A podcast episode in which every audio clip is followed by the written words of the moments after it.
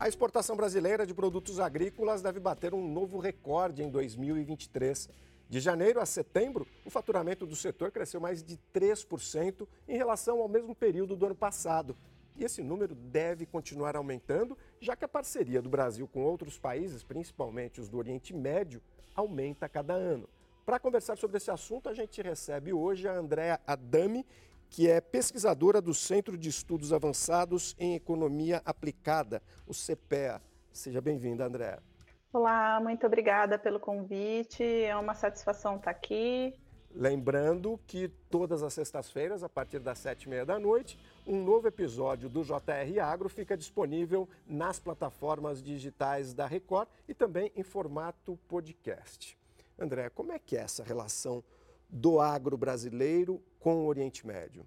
O agro tem uma boa relação com esses países. É, no Brasil, a gente tem a representação dos 22 países, né, pela Câmara Árabe Brasileira, que é uma câmara bastante atuante. Como é uma região que a geografia é, limita né, o crescimento da produção de alimentos, de grãos, de carnes, então, eles são um parceiro bastante relevante para a gente e com uma relação bastante é, boa que foi se fortalecendo ao longo do tempo. Tem crescido? Tem crescido, né? É, é uma relação que começou já lá na década de 70, com o Brasil exportando é, principalmente carne de aves, né? As indústrias, a nossa indústria avícola, mas ela teve um, um grande crescimento nas, ali na década de 90, início dos anos 2000, uh, é, cresceu a taxas bastante elevadas. Mais recentemente, ela continua crescendo, não a mesma taxa, mas a gente tem um volume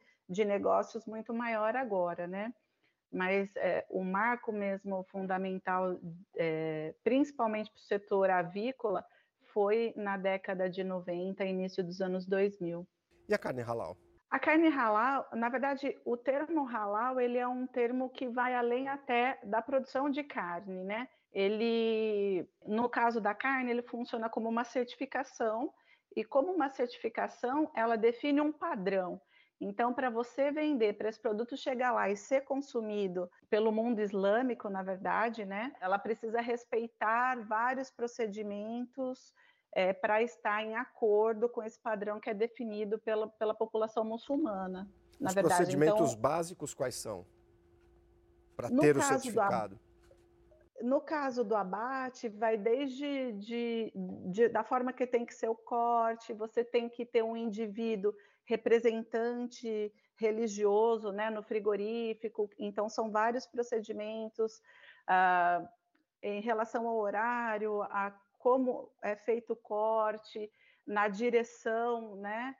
Então, são vários procedimentos que eu nem, é, assim, entre é, detalhes, saberia te explicar é, direitinho aqui, é, mas eu sei que esse padrão envolve desde é, do profissional que vai fazer é, a, matar o animal, é, então ele tem que estar tá com uma vestimenta adequada, tem que fazer a, a, a oração, a, tem que o corte tem que ser feito é, de acordo com uma determinada posição geográfica, né? Então são vários procedimentos que precisam ser atendidos. Então ele é cultural, né? Ele vai além de aspectos mais técnicos de é, da forma só do corte, né?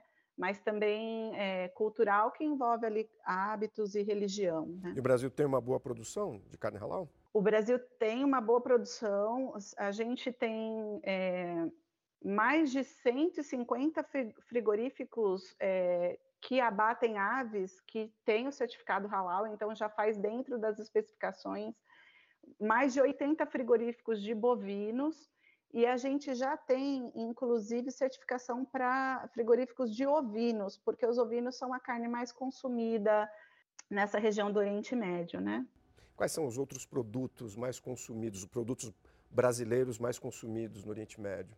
A carne de frango foi a que ganhou o maior espaço nesse período que eu te falei, entre é, ele, segundo de meados né, da década de 90 para cá, é, tanto que é, nos Emirados Árabes Unidos e na Arábia Saudita você você já tem é, aquela representatividade da marca muito forte, como aqui, às vezes você vai determinar algum produto, você fala pelo nome da empresa, né? Então, a, a empresa produtora de, de, carne de frango lá, ela é significado do produto, né? Então, ela já, eles têm uma boa aceitação e uma imagem já consolidada. Nos últimos anos, agora, tem crescido muito as exportações de carne bovina para esse mercado, né? Tanto que hoje você já tem participação, por exemplo, é, do Salic na Minerva, que é um frigorífico de carne bovina, né? Além de outras carnes, ele é grande. É, a gente conhece mais pela carne bovina, mas ele também tem ovina e outros produtos, né? Os frigoríficos brasileiros eles cresceram muito nesse período também e diversificaram é, muitas suas atividades e ganharam isso por conta de terem ganhado muito espaço no mercado internacional. Essa região do Oriente Médio é uma região bastante importante, mas você também tem participação em outros, outras regiões. Você citou a Salic, que é a empresa de investimentos em agronegócio da Arábia Saudita, esses investimentos no Brasil. O, o que é que está por trás disso? É uma estratégia do governo é, saudita, né, que é o grande mantenedor desse fundo, né, é, de diversificar seu, os seus negócios. É, esses países em geral, né, Oriente Médio, Arábia Saudita, eles têm a, o, o, grande renda deles, o PIB, né, uma participação bastante grande do petróleo. Uh, e, por outro lado, eles são dependentes para manter a segurança alimentar da importação de produtos agropecuários. Então, mas eh, sabendo também né, que vai haver uma redução no uso do petróleo, eh, ele vem tanto como uma forma de garantir o acesso aos produtos agropecuários, que é uma estratégia de garantir a segurança alimentar, quanto de diversificação é, para o país, para a empresa, né? De estar tá atuando em outros negócios que não seja petróleo. Então, você une uma estratégia de segurança alimentar, mas com vistas a você crescer em outros negócios e aumentar tanto a sua influência em, naqueles países que são importantes fornecedores, quanto você diversificar a renda interna, porque você vai sendo acionista, você é dono de parte e vai ter é, contar aí com a lucratividade dessas empresas, né? Como é que os produtores brasileiros podem se beneficiar disso? Os produtores brasileiros, eles vão se beneficiar. Primeiro, o produtor do boi, ele é o fornecedor do frigorífico, então ele é a ponta vendedora. Então, você tendo mais frigoríficos, você tendo mais agentes no mercado, você aumenta a concorrência da compra do produto dele. Isso é muito bom. E você tendo mais mercados, significa o quê? Vou aumentar a produção. Então, eles é, também, o negócio deles vai crescer. Então, tanto tendo acesso a mais mercados é bom, porque você vai precisar produzir mais bois, que é a atividade deles, quanto você tendo mais agentes operando no mercado de compra para eles é bom, porque aumenta compradores para o produto dele. Então, você aumenta a concorrência e eles podem é, ser é, favorecidos né, num preço, numa negociação de preço do boi lá na frente. A primeira emissão de títulos verdes do governo brasileiro trouxe 2 bilhões de dólares ao país. Esse montante vai para projetos sustentáveis. Isso de que forma ajuda a melhorar a credibilidade do Brasil lá fora? Na verdade, assim, você ter acesso a esses fundos, você já precisa ter credibilidade, né? Porque esse dinheiro vai ser aplicado em algum projeto no Brasil que está relacionado é, com sustentabilidade. E, e, logicamente, esse recurso vai precisar voltar. Então, você tem um fundo específico para atividades né, de, de, de sustentáveis, com taxas mais baixas, né? Então, tudo isso favorece o tomador, que é o Brasil. Mas, por outro lado, você precisa ter projetos para poder ter acesso a esse dinheiro, projetos sustentáveis, né? Que daí vai desde produção, como recuperação de pastagens, é, tratamento de resíduos, né? Tudo que favorece a redução do uso de recursos eh, e emissões, recuperação, né? Então, para o Brasil é bom porque você tem recurso a um custo menor, com um prazo mais alongado. É um dinheiro que está lá e a gente quer ter acesso. Mas para ter acesso, aonde vai ser aplicado? Então, você precisa ter uma carteira de produtos que precisam ser comprovados, né? Que vai ter algum benefício social, ambiental, para estar tá nessa categoria do, do, do ESG, né? Toda fonte de recurso adicional é bom, por quê? Porque você tem taxas, o custo de pegar esse dinheiro menor. De que forma a guerra entre Israel e o Hamas pode impactar na relação do Brasil, nos negócios do Brasil na região? Olha, é, se você olha do ponto de vista da, do comércio de, de produtos, do agronegócio, é, não teria um efeito negativo é, no curto e no longo prazo. Poderia até, que é o mesmo sistema, por exemplo, quando teve a guerra é, da Rússia contra a Ucrânia. Como eles são é, produtores também de alimentos e, e, e reduziram por conta da guerra, então outros atores que têm o produto vendendo mais. Então, se você tiver uma redução eh, da produção em Israel, na Palestina, ali nessa região é muito específica, né? não tem uma grande produção agrícola. Então, do ponto de vista do comércio, das quantidades produzidas que vão transacionando no mercado internacional, um efeito muito pequeno, quase inexistente. Né? Agora, o Brasil importa fertilizantes e defensivos né? É, e sementes de Israel. Você acha que já é o momento de começar a procurar outros fornecedores? Então, o peso de Israel na carteira de fornecedores do Brasil é, é, é pequeno, né? Uh, eu acho que em, também em relação a essa outra guerra que já vinha antes, você tinha já o, o, esse problema de fornecimento de, de fertilizantes, então o Brasil já tem trabalhado para reduzir a dependência de um país específico, porque. Você está se referindo é... à Rússia e Ucrânia, né? Isso. Então, desde quando começou é, a guerra da Rússia contra a Ucrânia, você teve esse problema da, da importação de fertilizantes. Não foi afetado. Mas o que o Brasil percebeu, olha, eu não posso depender demais de um único fornecedor. Então, foi buscar outros fornecedores, né, outros países, e também melhorar a produção doméstica. No caso de Israel, o peso é ainda menor do que a Rússia nessa carteira de fornecimento para o Brasil. Então, pode-se esperar que, se houver algum efeito, ele seja muito pontual e pequeno, porque, inclusive, já era uma temática que vinha sendo trabalhada por conta desse, desse outro conflito. O dólar fechou o primeiro semestre com uma queda superior a 9%. Exportar fica menos vantajoso com esse quadro? Na verdade, depende muito de, de como que vai ficar é, essa relação do, do, câmbio do Brasil e do preço em dólar, né? Porque, é, então, se eu vendo, eu sou um vendedor, eu vou vender, vou receber em dólar. E vou trocar o dólar para o real, porque eu, eu, moro no Brasil, tenho que pagar todos aqui, né, meus trabalhadores, meus fornecedores em reais.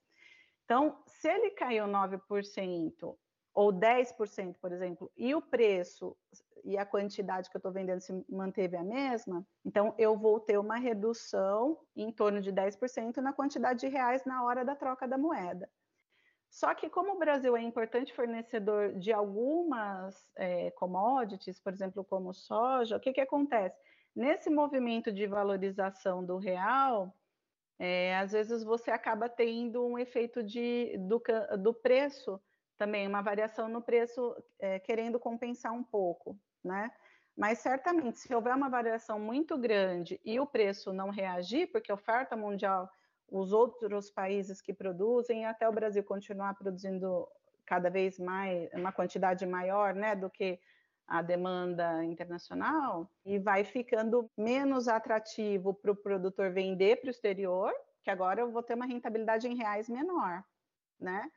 E também para o comprador, ele fica mais caro, né? Porque agora você precisa de mais dólares para comprar aquele produto. é, que está precificado, né? Ele olha o preço em real, transforma em dólar, então aquela coisa sempre vai ter um movimento também no preço que pode compensar ou não.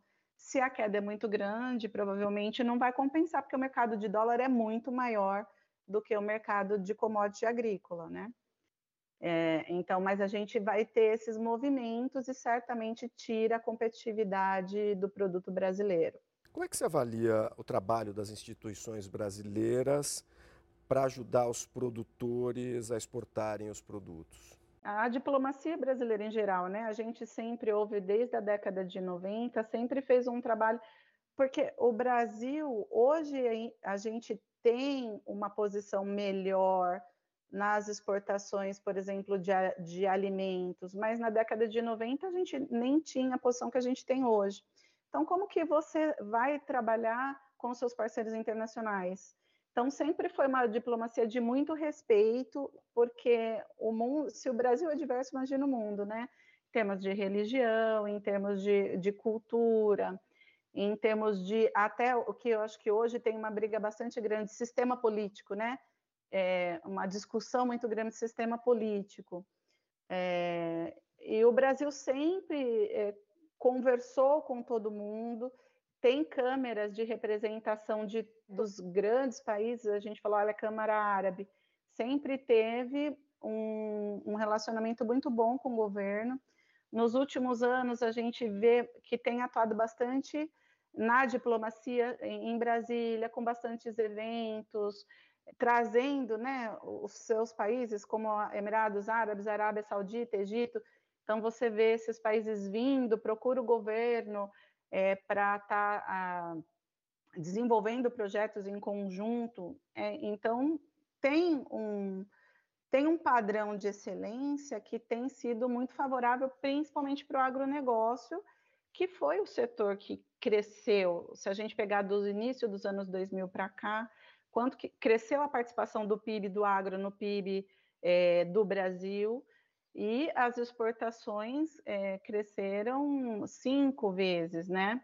Cinco, seis vezes. Então, nós cada vez mais produzindo mais, com mais eficiência, ou seja, baixo custo, né? Mais competitivos, atendendo a uma variedade grande de mercados e conversando com todo mundo, é, sem grandes problemas. E cada vez mais a gente percebe a abertura de novos mercados. Vamos deslocar um pouco aí o assunto para a Ásia. Singapura abriu o mercado agora para o Brasil, para a gelatina e o colágeno de boi. É um mercado interessante. É um mercado interessante. Ele vai entrar naquela categoria de produtos que seriam, é, não sei se, coprodutos ou subprodutos. Você falar em subprodutos, é porque no agronegócio tem isso, porque esses produtos eles têm alto valor agregado, mas ele tem baixa quantidade, né? Então é, você tem que exportar bastante para gerar um volume grande de receitas, mas é um produto é, diferenciado, com maior valor agregado do que um produto primário, né? Então, e é um mercado que também cresce, né? Mercado de couro, mercado é, de outros produtos derivados né, desse processo de abate do boi, é produtos menores. Em relação à China, tem uma perspectiva de crescimento nos negócios com a China? Para o agro? A China cresceu muito nos últimos anos, foi justamente o mercado de carnes, né? Então você teve um primeiro movimento no início dos anos 2000 com a soja, também consolidou, continua crescendo. Hoje a soja se a gente for pegar a soja e, e, os outros coprodutos, né, que é o farelo e o óleo, representa aí mais de 40% do valor gerado com tudo que a gente exporta. Então, se a gente exporta produtos da soja, produtos carnes, né, é, produtos do setor de celulose, papel, madeira. Então, de tudo isso que vai, gelatina, frutas, mais de 40% é soja, farelo e óleo. Tem um peso bastante grande na pauta o setor do complexo da soja. A China fica com aproximadamente 36% de tudo que a gente vende. E o que, que a China compra em grandes volumes? Soja em grão, 70% mais ou menos de tudo que a gente exporta ou vende para todos os países do mundo vai para a China. 60% da carne bovina in natura foi para a China. E se a gente pegar aí de janeiro a setembro, janeiro a outubro, em torno de 60%. Uh, carne suína também, em torno de 40% vai para a China. E daí você tem outros mercados, aí perto de 15% a 20% carne de frango, também açúcar, celulose. O peso é muito grande, porque é um país que tem uma população muito grande, né? Mais de 1 bilhão e 300 milhões de habitantes. Então, quando a China começa, entra no mercado, fala, vou abrir o mercado, então, são grandes volumes, isso tem um peso muito grande na pauta. Quais são os, os principais desafios do Brasil no momento para melhorar a exportação dos produtos do agro? Hoje a gente tem um volume grande que é a soja. Se você for pensar, a maior parte, aí 40% de soja em grão, que é um produto que não tem valor agregado. Então, quando você fala da gelatina, né, ou de algum produto eh, de genética bovina ou de aves. É, então, são produtos que têm maior valor agregado. Ou um suco de laranja, por exemplo, que você industrializa né, aqui dentro, mesmo as carnes. Então, é, você agrega valor, você gera emprego. Então, você, a gente, eu acho que uh, você tem, eu não diria que um problema, mas um ponto de atenção. Você tem uma concentração bastante grande na China, né? Um terço de tudo que vai para a China, e soja, 40%, né? Do que exporta é soja. Então, você tem uma pauta bastante concentrada, tanto no merc nesse mercado, em, é, em termos territoriais, geográficos, que é a China, quanto do, nesse produto que é a soja. Então, eu quero o quê? Eu quero gerar mais produto aqui dentro, então quero vender produtos com maior grau de industrialização, né? Então vou antes de vender o, uh, a soja em grão, quero vender mais o óleo, né? Faço processo aqui dentro ou a carne, né? Que daí você vai ter toda essa fase do boi até já vai a carne abatida, congelada. Então, agrega muito mais é, valor e gera emprego para o brasileiro, né? Que, assim, sempre quando você pensa em o governo e política pública, ele está muito preocupado em gerar renda para o seu cidadão e mercado de trabalho é importante. Então, apoia os, os setores sempre com vista que ele vai gerar bem-estar lá na frente. Como que eu vou medir o bem-estar? Então, é emprego e renda. Então, sempre trabalhar em apoiar atividades que vão agregar valor. E hoje você tem essa, essa demanda por, por você ter mais sustentabilidade, né? Então, por exemplo, eu não vou comprar uma carne que foi abatida numa região amazônica que tem floresta nativa. Tá, joia, André. Eu agradeço muito a sua presença aqui. A gente está chegando ao fim do programa. Muito obrigado. Eu que agradeço, fico uh, né, lá do CPE, aqui a gente está em Piracicaba, na Exalc, que é a Escola de Agronomia da USP. A gente fica à disposição para o que vocês precisarem sempre, é um prazer. O que puder trazer de informação, podem contar conosco. Muito obrigado. O JR Agro é o seu espaço para as conversas sobre o agronegócio. Lembrando que todas as sextas-feiras, a partir das sete e meia da noite, um novo episódio fica disponível nas plataformas digitais da Record e tem também no formato podcast. Eu te espero na semana que vem. Até mais.